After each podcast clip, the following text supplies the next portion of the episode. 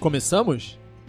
Começamos. Depois de muita luta. Vamos lá, não pode desistir.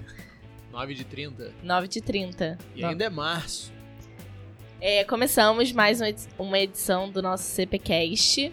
Dessa vez, acho que pros dois, né? Pra todo mundo. Edição pra todo mundo. É, Pra pais, para coordenadores, para professores, para pessoas. para pessoas, seres Excelente. humanos. Excelente, excelente.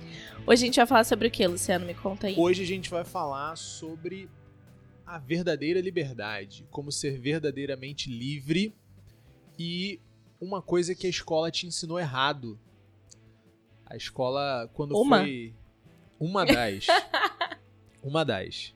Né, que é a diferença de um ser humano, de uma pessoa, de um homem para um animal. Uau. É.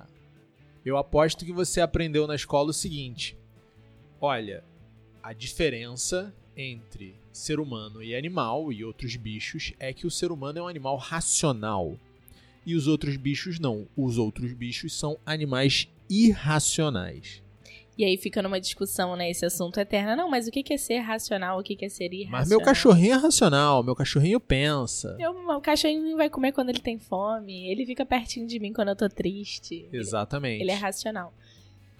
Beleza. Como é que a gente diferencia um ser humano, uma pessoa, de um qualquer outro ser? É isso? É. Então vamos explicar primeiro por que que essa diferenciação não é a, a diferenciação adequada, né? Beleza. Tem algum- alguns relatos, algumas histórias, a gente pode comentar aqui rapidinho algumas delas.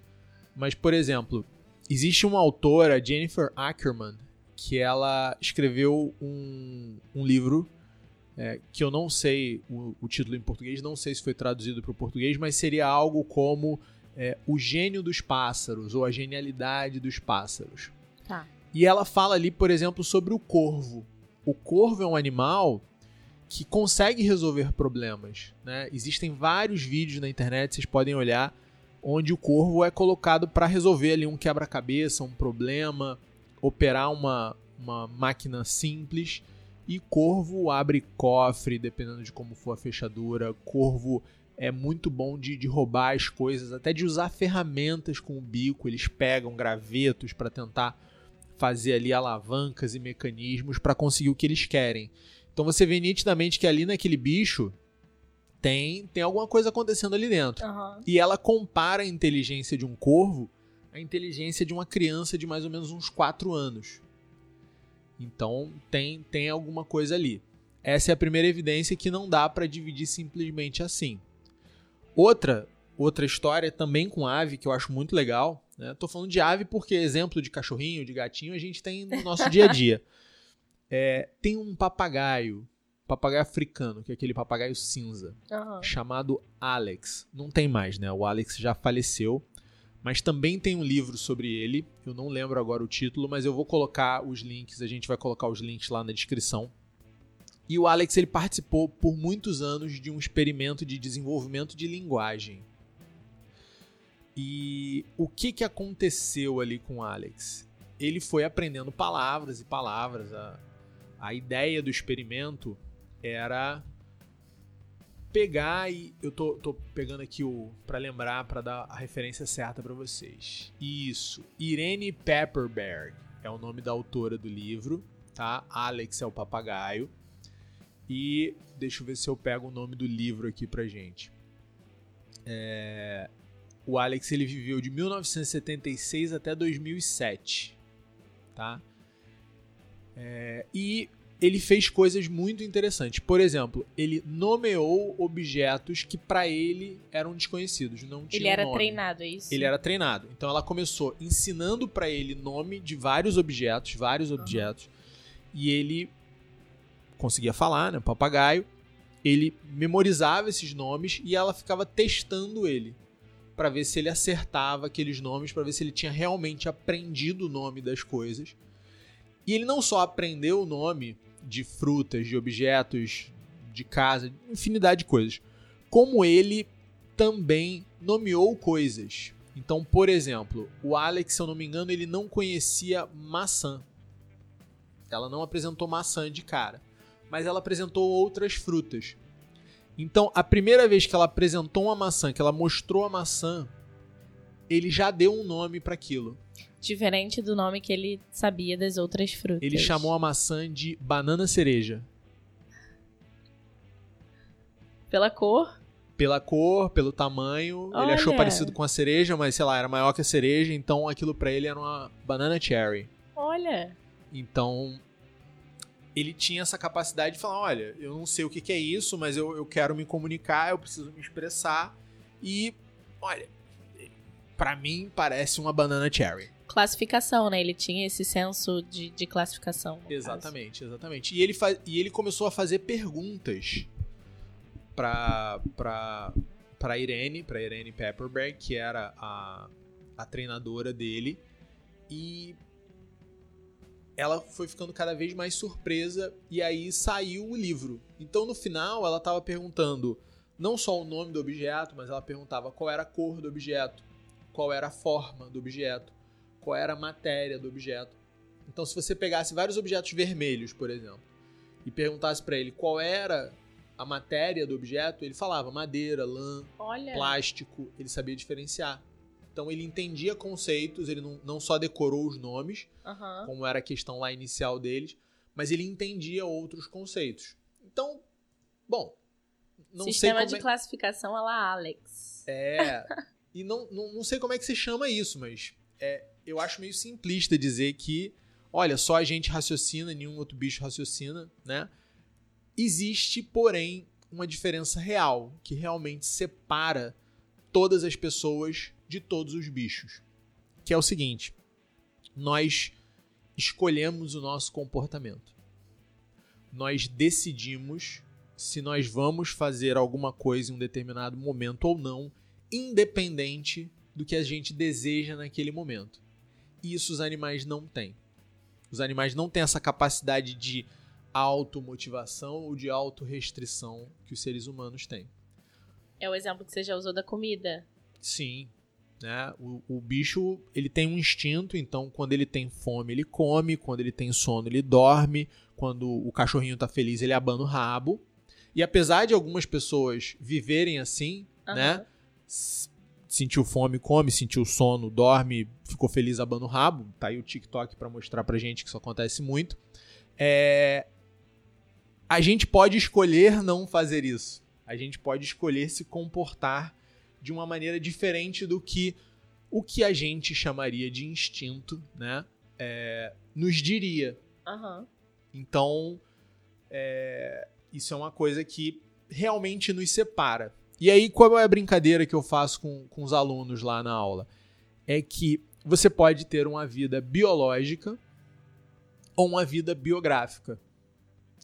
Porque não basta você escolher. Escolher é uma capacidade que a gente tem. A gente consegue escolher fazer a coisa certa ou fazer a coisa devida no momento devido. Mas a articulação de várias coisas certas, de várias coisas próprias, é o que realmente traz resultado, que traz significado para a nossa vida. Então, saber usar essa capacidade é o que é o mais importante. É, resolver problemas, você diz nesse sentido? Ou o que, que seria uma vida somente bio- biológica, essa dos animais, que eles só fazem o que eles têm instinto pra fazer isso? Sim, a vida biológica hoje é a vida que algumas pessoas levam. Aham. né? E alguns dos, dos alunos da gente, né? alguns dos meus alunos levam vidas, muitos deles levam vidas excessivamente biológicas, Aham. onde por uma questão deles serem super protegidos pela família ou por uma questão de não não precisarem arcar com nenhum tipo de responsabilidade, eles estão ali fazendo o que mandam em alguns momentos, mas depois só aquilo que o corpo pede. Então, se o meu corpo pede para eu dormir além da conta, ou porque eu não tenho um hábito regrado de sono, eu durmo além da conta. Aham. Se naquele momento eu tô afim de jogar videogame, eu sento na frente da televisão com o videogame ligado, pego o meu joguinho lá no, no telefone e passo 3, 4 horas ali no sofá jogando o joguinho. Ou rolando feed de Instagram, né? Ou como a gente é, fala aqui com o pessoal, né? aqueles vídeos românticos das pessoas pouco vestidas que os adolescentes adoram consumir, né? Que eles ficam ali páginas e páginas, vídeos e vídeos, uma hora, duas horas, três horas lá vendo vendo as pessoas se abraçarem, né? E ficam naquilo o dia. E o dia passou e nada foi feito. Exatamente, nada e nada foi feito. Isso é um dia biológico. E aí deu fome, eu levantei, fui na geladeira, peguei qualquer coisa, peguei um pacote de biscoito, abri um refrigerante. É tudo assim. Automático. Exatamente. Então, o, o cachorro vira-lata que tá na rua. Ele, ele não escolhe a refeição dele, ele come o que tá disponível. A gente também consegue se comportar assim. Nossa, excelente. Excelente. E o que é uma vida que a gente deveria querer e conquistar uma vida biográfica, Luciano? A vida biográfica já é uma vida onde a gente se coloca objetivos, onde a gente observa o resultado que a gente está tendo com o nosso comportamento hoje e a gente percebe a nossa capacidade de alterar esse resultado. E a gente age para isso. A gente começa ali escrevendo uma história. Uma história coerente, uma história com sentido. Né? A gente começa a se ver como o personagem dessa história.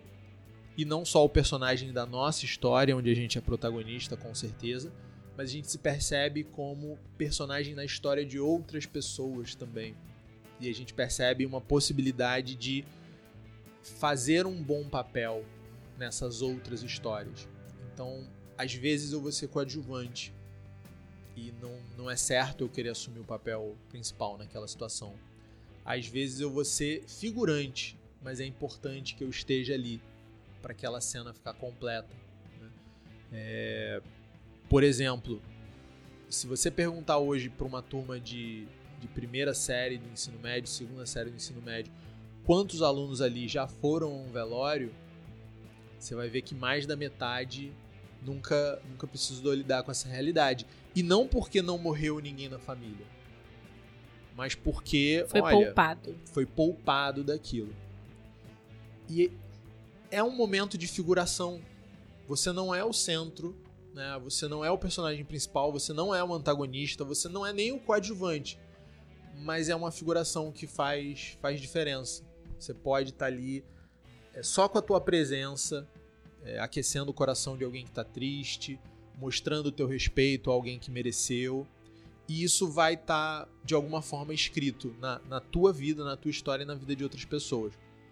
Eu conto para eles o, uma história.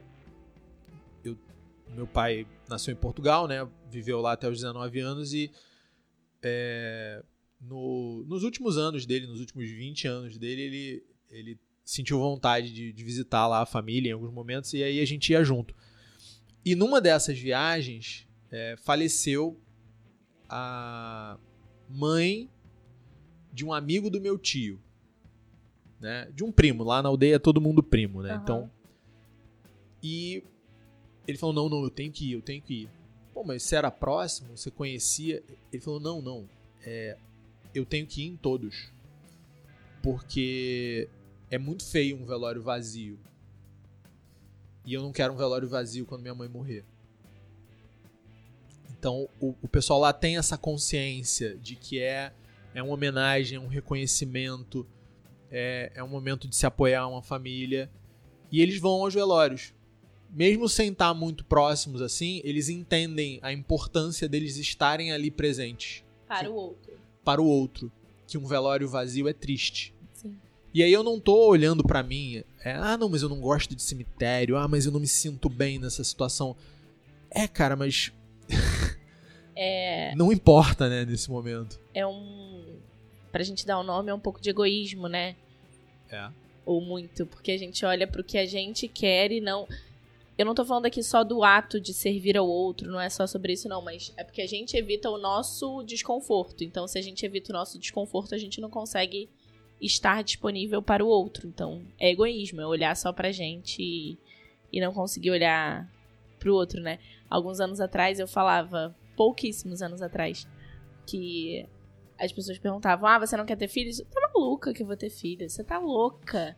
Eu quero ver pra mim, eu quero ver a minha vida, não quero. E eu falava: É porque eu sou egoísta, eu sou uma pessoa egoísta. E hoje eu olho e falo, cara, que imbecil, sabe? Que, que idiota, que estúpida. No sentido de que ser egoísta não é uma qualidade, não é um. Não é uma coisa que você tem que se vangloriar, não é. Não é por aí, né? Eu acho que faz sentido com isso que você tá falando. Mas já que a gente está falando de, de, biografia, de vida biográfica, é ah. importante a gente entender o seguinte: isso se chama o arco do herói, a jornada do herói. Uhum. Todo grande personagem de uma história, da literatura, ele tem uma, uma característica de cumprir uma jornada. Sim. E essa jornada começa como uma pessoa normal, né, com defeitos, com vícios, com falhas, e essa pessoa se depara com um obstáculo na vida dela.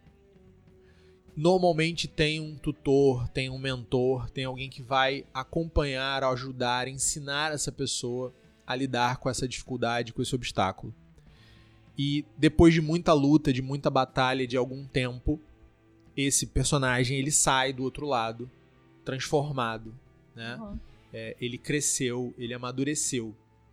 Então, se vocês pegarem, sei lá, Guerra nas Estrelas, o Luke Skywalker é um menino aparentemente comum que é treinado por um mentor para uhum. ser um grande guerreiro, para ser um Jedi.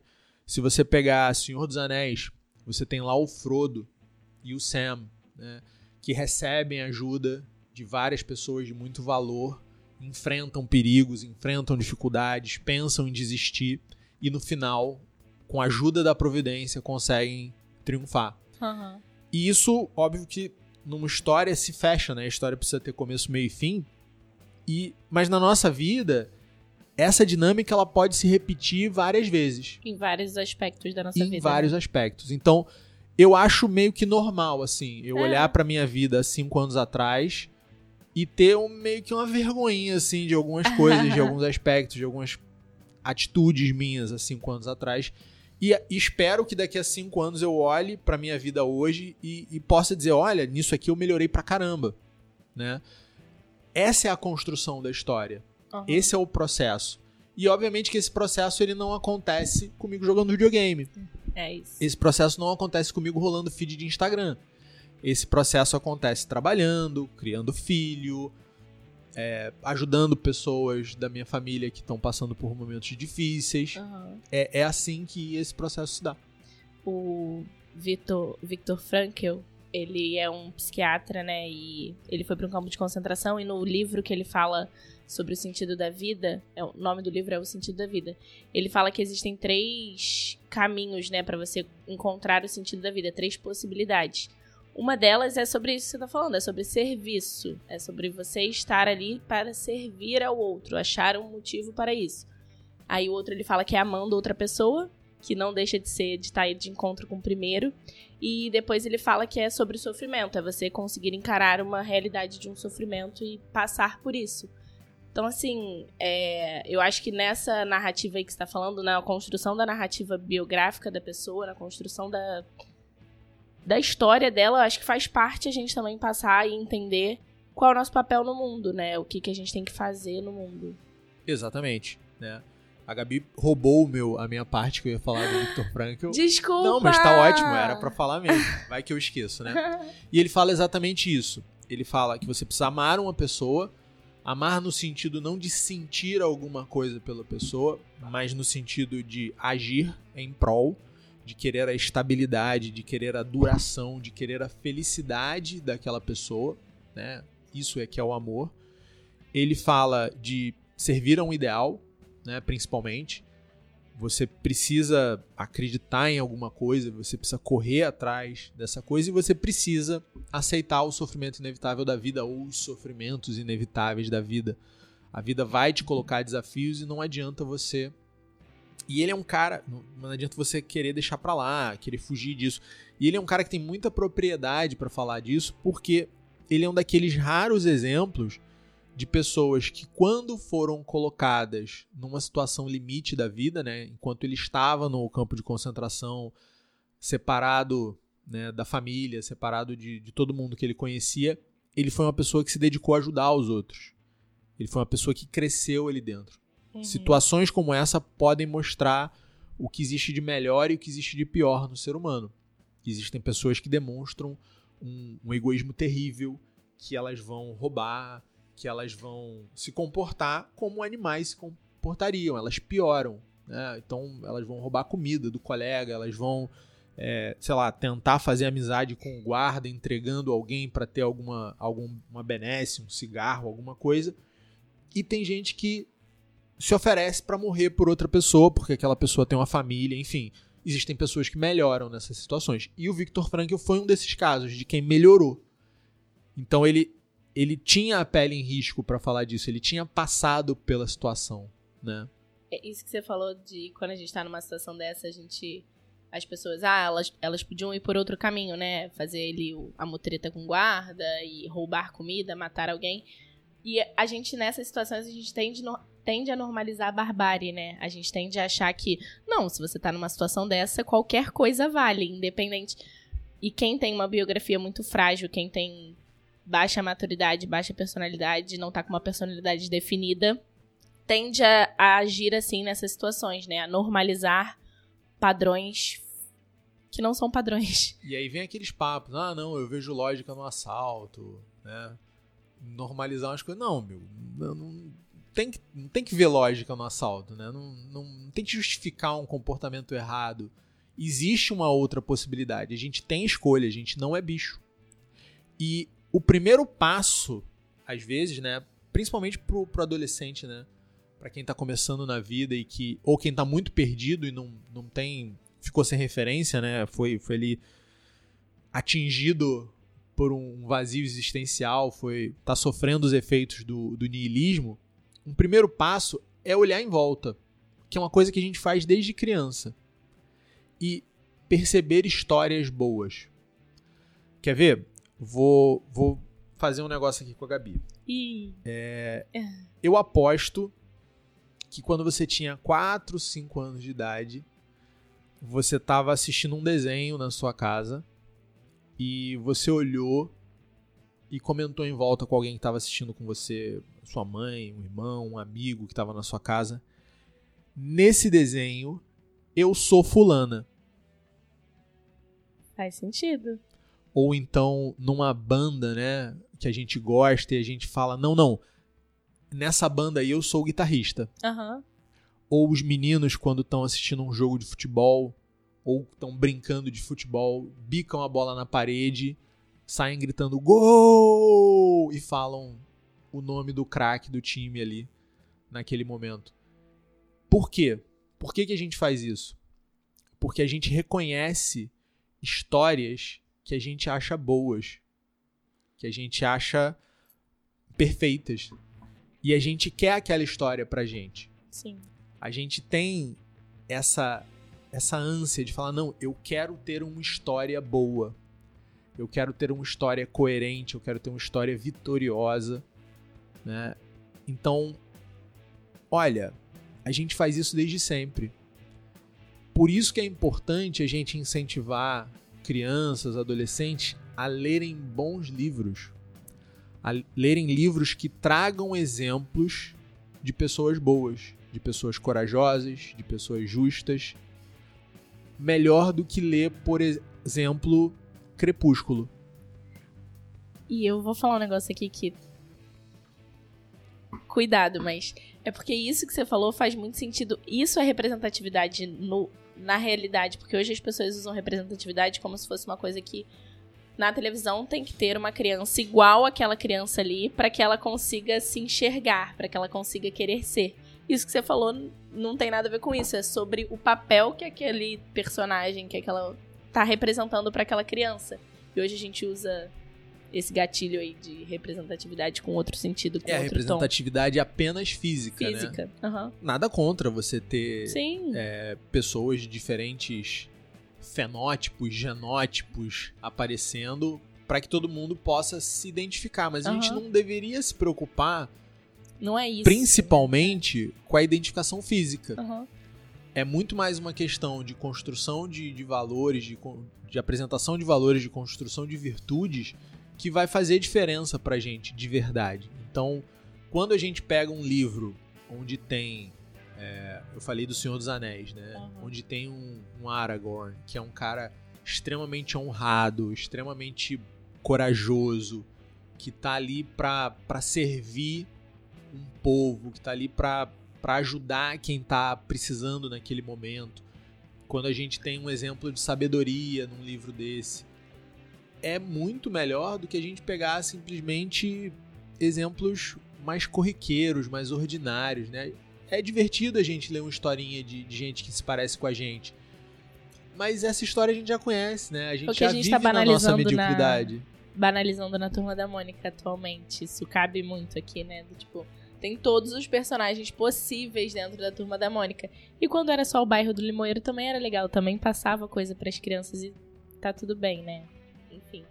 É, a gente tende a, a reduzir os termos e a reduzir as coisas num, num- num sentido muito, muito vazio, né? Do, de tudo. Exatamente. Deixa eu te fazer uma outra pergunta. Diga. É, você falando sobre isso, sobre como isso impacta os adolescentes, eu fiquei pensando que precisa ter um cuidado, porque a gente já falou sobre isso quando o Jordan Peterson fala arrume seu quarto antes de você arrumar o mundo. E aí, quando a gente tá pedindo pra esses adolescentes, ou falando que eles têm que ter um papel no mundo, a gente tem que tomar cuidado para que eles primeiro arrumem a vida deles, né? Sim. Pra E que não sejam essas pessoas que querem, acham que vão resolver o mundo porque não vão. Não vão, não vão. Tem, tem um monte de gente tentando resolver o mundo aí já, com muita experiência, muito bem formado, e não é fácil. Mas é, é justamente para eles olharem pro lado e terem modelos. Beleza. Saberem o que buscar. Né? E, e saírem um pouco dessa questão do.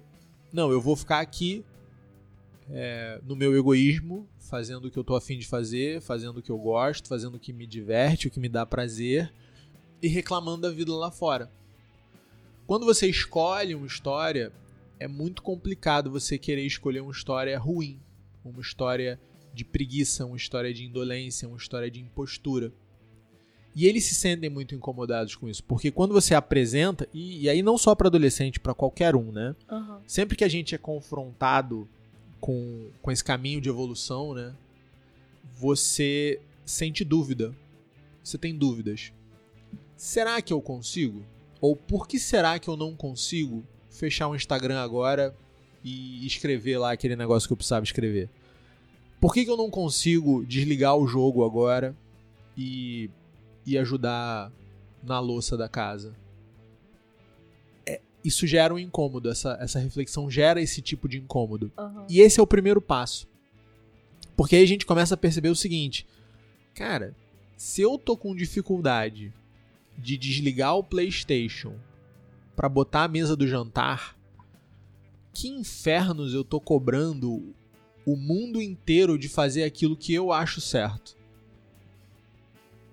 Né? Porque isso aqui eu acho certo, né? Belo de um tapa. E aí eu falo pra eles que tem um cheat sheet, né? Pra quem não sabe, o, o cheat sheet é aquela colinha que você faz com quando você precisa lembrar das coisas, né? Então e- eles usam muito isso em jogo, né? Tem um Aham. cheat sheet ali com, com os golpes, com os movimentos, com as passagens secretas e tal, dizendo onde são as coisas. Então eu brinco com eles que eu vou dar pra eles o cheat sheet da vida real, né? Que seria a folhinha de cola da vida real. Que é o seguinte, olha, você faz duas colunas. Numa coluna você coloca a palavra desejo. E na outra coluna você coloca a palavra consciência. E aí você vai olhar e falar, olha só, quando tiver um maisinho aqui na coluna do desejo, ou seja, eu tô querendo fazer esse negócio. Mas na coluna da consciência tiver um menos, corre. Cilada Bino. Né? Você vai fazer besteira. E se você ficar ali pensando, pior ainda. é. O, o Oscar Wilde, né, escritor britânico, ele tem algumas frases maravilhosas. Ele fala, por exemplo, é, nunca adie abrir uma garrafa de uísque ou beijar uma bela moça. Mas ele também fala o seguinte: a única forma de se livrar de uma tentação é ceder. Então, foge, querido. Sai correndo. Porque você não vai ficar olhando ali para aquela tentação e falar, não, eu vou aguentar, eu vou resistir. Então, sem querer contrariar um, gênio da literatura, eu diria, olha, tem uma outra forma de você se livrar da tentação. Corre, né? Corre rápido, corre para longe. Igual o pessoal ensina lá nas nas aulas de defesa pessoal, você avalia a situação. Se der para fugir, foge. Se não der, aí você tem que ir pro confronto. Mas a, a, primeira opção é sair correndo do perigo. José já fez isso lá no Egito há 5 mil anos atrás, né? Então, ele... E a Bíblia fala, ele correu rápido. Ele não, ele não saiu de fininho, não. Corre. E não pode olhar para trás. Exatamente. Agora, se nessa mesma folha, olhando para essas mesmas duas colunas, você olha e tem um menuzinho ali no desejo, mas tem um maisinho na consciência, é isso. É isso. Vai esse doer, é o segredo. É, esse é o segredo da biografia. É fazer aquilo que a tua consciência te pede, mas que não vai te dar a gratificação naquele momento. Então, o que que é assim? Poupar dinheiro. Ninguém tem vontade de poupar dinheiro, gente. Com mas você sabe que é importante. O que mais é assim? Acordar cedo para vir pro trabalho. Trabalho não é divertido. Trabalho não é gostosinho.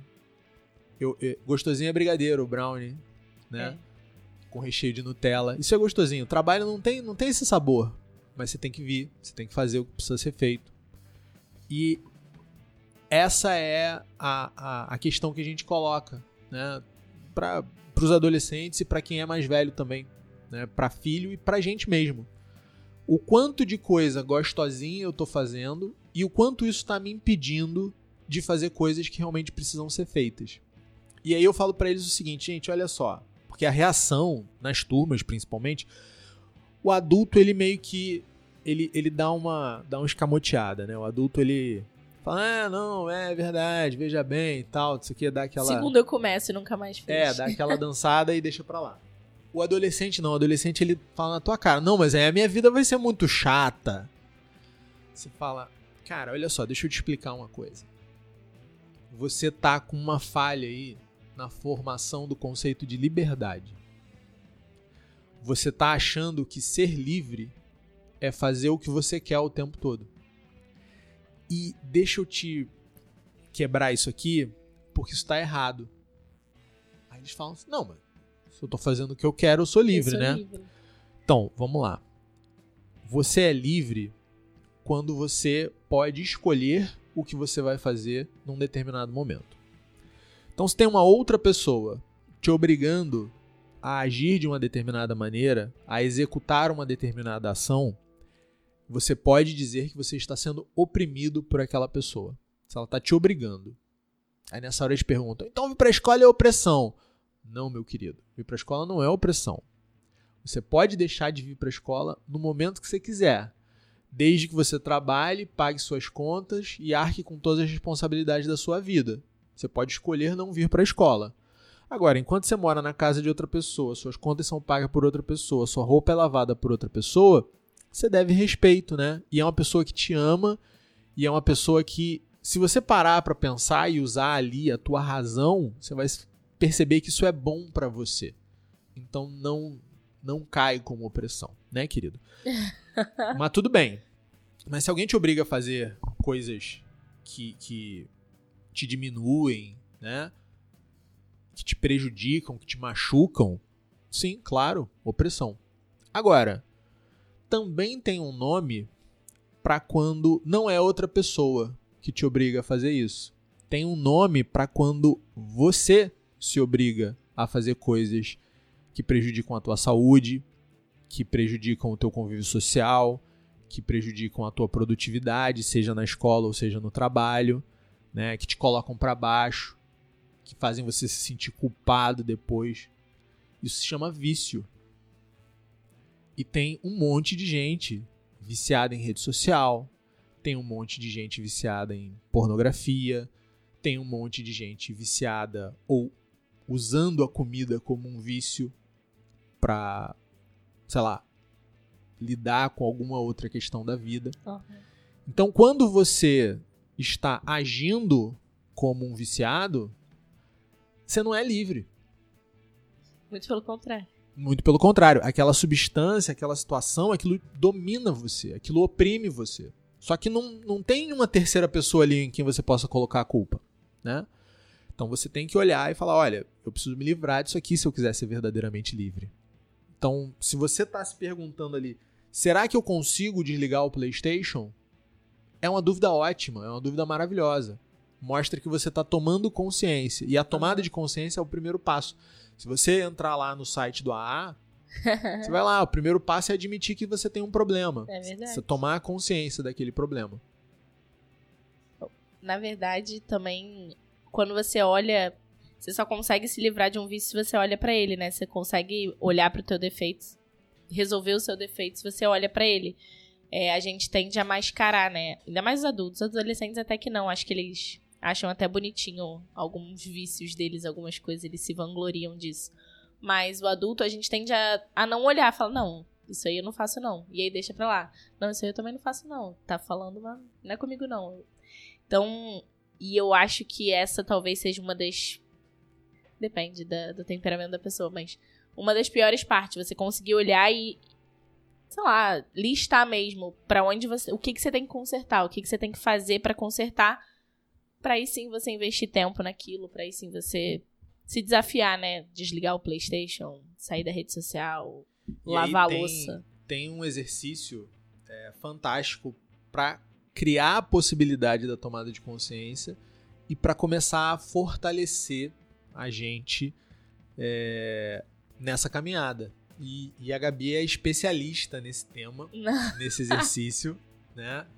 Que é a história do automimo, né, Gabi? É verdade. É, não, não sou especialista em nada, não. Mas. Vamos lá. Automimo, eles precisam ser retirados, né? Na verdade, o que é um automimo? Tomar coquinha gelada, tomar o meu cafezinho várias vezes, Ou café com açúcar, né? Pra quem café com gosta. açúcar, deitar, chegar do trabalho e deitar. Nossa, isso é um, um automimo maravilhoso, né? Que você não faz nada, você chega em casa e só senta. Banho morno. Banho morno é um automimo. E na verdade, pra que que quando a gente fala de tirar esses automimos, o objetivo é que a gente esteja mais alerta, que a gente olhe pra realidade e fala, cara, tô fazendo isso no automático, eu tô botando açúcar no café automaticamente, eu tô bebendo Coca-Cola automaticamente, eu tô tomando banho morno porque é confortável. Então, o objetivo não é sofrer, ah, você quer tirar automimo pra você dizer que você tá sofrendo, que você consegue suportar a dor. Não, não é nada disso. Só pra você ficar mais atento ao- às coisas ao seu redor, às coisas que acontecem, pra que você consiga tomar controle da situação. É difícil tomar controle Eu da situação. adoro, É adoro. difícil. Inverno, independente de estação do ano, eu adoro. Sim. Você liga o ar-condicionado do quarto, Ah, aí você vai tomar banho, você toma um banho quente. aí quando você chega no quarto, o quarto é geladinho, você entra embaixo do edredom e dorme. Né? Então, beleza. Conforto, né? Confortável. Conforto, muito conforto, né? Você tá ali, você e o seu controle remoto naquele momento.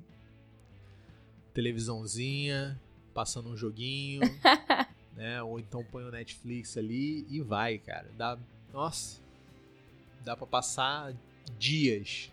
E, e eu acho que é o melhor dessa parte do automimo, é, ou a parte mais legal dessa tomada de consciência, é você ver que o quão, vou usar uma expressão jovem, na mão do palhaço você estava, né? O quão entregue você estava a uma coisa tão banal.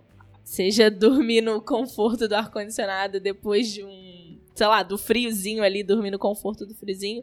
Seja de tomar um banho quente, seja de tomar refrigerante, ou o que quer que seja, de acordar tarde. Nossa, é uma delícia. Fala sério, você conseguir acordar 10 horas da manhã? É uma delícia, mas. E parece que isso não tem relação na prática, mas tem. Eu tava fazendo, há uns anos atrás, isso já tem um tempinho. Eu tava fazendo uma orientação de uma pessoa que trabalha aqui com a gente, né? Então, tem galera muito jovem e tal. E aí a gente vai, ao longo do, do processo de- do trabalho, vai dando orientada, vai, vai formando. E a queixa, naquele momento da pessoa, era a seguinte: ela teve um, uma divergência sobre uma situação, alguma coisa que tinha que acontecer na escola, com outra pessoa, com a coordenadora, e ela ficou calada. Né? Elas discordaram lá e ela ficou calada, ficou só ouvindo e, e não conseguiu falar, e não conseguiu se expressar e tal, ficou intimidada. E aí veio falar comigo. E na época, né, a gente tava falando sobre essa questão do automimo e tinha uma história, né, que sexta-feira era dia de McDonald's. Toda sexta era dia de McDonald's. Não, não podia faltar porque era sagrado, não sei o quê. E aí eu, eu, eu sou meio babaca às vezes, gente, desculpa. Mas falei, cara, tu não consegue enfrentar um pacote de batata frita, cara. Tu vai enfrentar uma pessoa na tua frente? Não rola, não dá. E aí rolou o tapinha, né? Mas serviu. Porque ficou claro. Aham. Ficou claro o, o quão aprisionado a gente tá por certas coisas, por certos confortos. E, olha, realmente, se eu não consigo tomar um banho frio, se eu não consigo ver uma comida na mesa e não pegar, como é que eu vou, numa situação de vida real, com uma pessoa ali na minha frente, ter, ter firmeza na hora de falar? É muito difícil. Por quê? Porque discordar abertamente de alguém é muito desagradável. Claro. Né? Você precisa estar ali. Ser não é forte. confortável. Então, existem formas, né? E aí, vamos, vamos listar aqui algumas. A gente já Vamos. falou algumas, né? É, coca sem gelo? Sem coca. Sem coca. né? Almoçar sem coca. Boa, pode ser? Almoçar sem coca, tomando água. Pode ser. É, salada. Comer salada? Comer... Comer salada. Botar no prato uma coisa que você não gosta. É. De novo, isso que a gente tá falando aqui, a gente já falou isso outras vezes, né? Parece que a gente tá falando aqui que a gente, ah, nossa, perfeitões aí, com a vida certinha, dando conselho, dando. Nada disso, gente. A gente vai aplicando. Todo dia eu olho pra aquela salada e eu. "Ah, hoje não. Ontem, exemplo de ontem, eu botei no meu prato. Eu detesto abóbora. Detesto. Sem motivo algum. Eu não tenho motivo pra não. Eu falei, não, eu acho que dá pra botar uma abóbora aqui. Dane-se a abóbora. E outra coisa, se você é aquela pessoa chata, implicante, que nesse momento tá falando, ah, eu não entendo esse pessoal, salada é tão gostoso, então você tem que tirar a salada do Isso, seu prato. isso. Porque você adora salada. Então, lembra da folhinha, né? Isso aí. A consciência até vai mandar você comer salada, mas o desejo tá te ajudando, querido. Então, não, não, não tá sendo mérito também. Não, claro que não. É alguma coisa que o desejo diz não, É isso. né? Então, banho gelado, Café sem açúcar. matar barata. Ah, mata barata tá tudo bem, né? Pra algumas pessoas Não. é, Então mata uma barata. né? Tem, tem aquela pessoa que sempre manda o outro matar a barata. Não, em frente, em então frente. mate você a barata. Em frente. Dormir sem travesseiro. Dormir sem o travesseiro, não sei nem se é o pior, mas dormir sem a coberta, galera, é difícil. Dormir no chão, Ó. né? Dormir no chão. Acordar uma meia hora mais cedo do que você tá acostumado. Isso é. Pode parecer bobagem, mas é uma coisa também. Porque se você tem aquele seu horário de acordar todos os dias, eu acordo todo dia 6 horas, mas tipo, você tá acostumado. Então meia horinha vai ser um esforço. Vai ser uma retirada de um. Por que não seis horas no sábado e no domingo também, 6 horas no sábado e no domingo. Faz sentido. né? Faz sentido. São essas pequenas coisas que você às vezes vai incorporar pra sempre na sua vida. Você vai ver que é bom e café sem açúcar pra mim, hoje eu não consigo Aham. tomar café com açúcar, né? Isso. Não sou aqueles cara chato, não, que fica Gourmetizando. gourmetizando café, mas eu acostumei e hoje eu prefiro de verdade Sim. O amargo do café do que o café adoçado. Então, pra ele, isso não é mais retirada de automimo. Não, Não, vale é mais, não vale mais. Agora, seria se eu botasse açúcar no meu café, aí seria terrível, né? E aí, mas é justamente aquilo que a gente falou, o personagem tem que ir evoluindo, né? Se a gente quer ser o herói da nossa história, se a gente quer ter uma história bonita, coerente, é, val- valiosa, o personagem ele vai evoluindo. E quando você encara esses automimos e olha, eu consegui superar isso aqui, agora eu sou o cockroach killer aqui, eu mato todas as baratas da minha casa. Parabéns, você evoluiu. Você é uma pessoa de, melhor. E para, por favor, nada de ficar sinalizando que você é bonzão porque você deixou de fazer isso, tá? É, Ah, não, é três segundos, reconhece, Isso. quieto, calado e segue em é frente. isso aí. E aí começa a pensar no próximo, porque você ainda tem uma questão ali que precisa ser resolvida. Com certeza, isso é muito importante. Parar de sinalizar, ah, não, eu sou bonzão porque eu não tomei o. Porque eu matei uma barata. No mínimo, você vai virar chacota. E algumas dessas coisas você vai abandonar um tempo depois. Você vai, sei lá, tomar banho gelado duas semanas. Fala, não, beleza, Eu E- consigo. eu consigo. E ano que vem você fica, toma mais três dias e tal, e aquilo para de te assustar.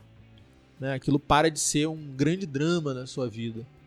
É, sem vitimismo. Acho que para isso dos automimos a gente tem que olhar, parar de olhar pra gente também como vítima. A gente tá longe de ser vítima, a gente tá longe de, de sofrer o que a gente acha que a gente sofre. Longe, longe. Bom, deixa eu só. Não, fala. Não, fala. vai. Não, eu ia te perguntar uma coisa. Nesse negócio de biografia, eu lembrei do. Que você, que a gente já falou sobre necrológio, né? Sim. E aí eu acho que vale só não fazer o necrológio em si, porque eu acho que isso vai demorar pra gente falar e explicar. Mas vale a, vale a pena as pessoas registrarem essas conquistas ou aonde elas querem chegar para que elas cheguem. Eu acho que sim. Eu acho que uma coisa é você ter ali o seu sistema de, de metas, né?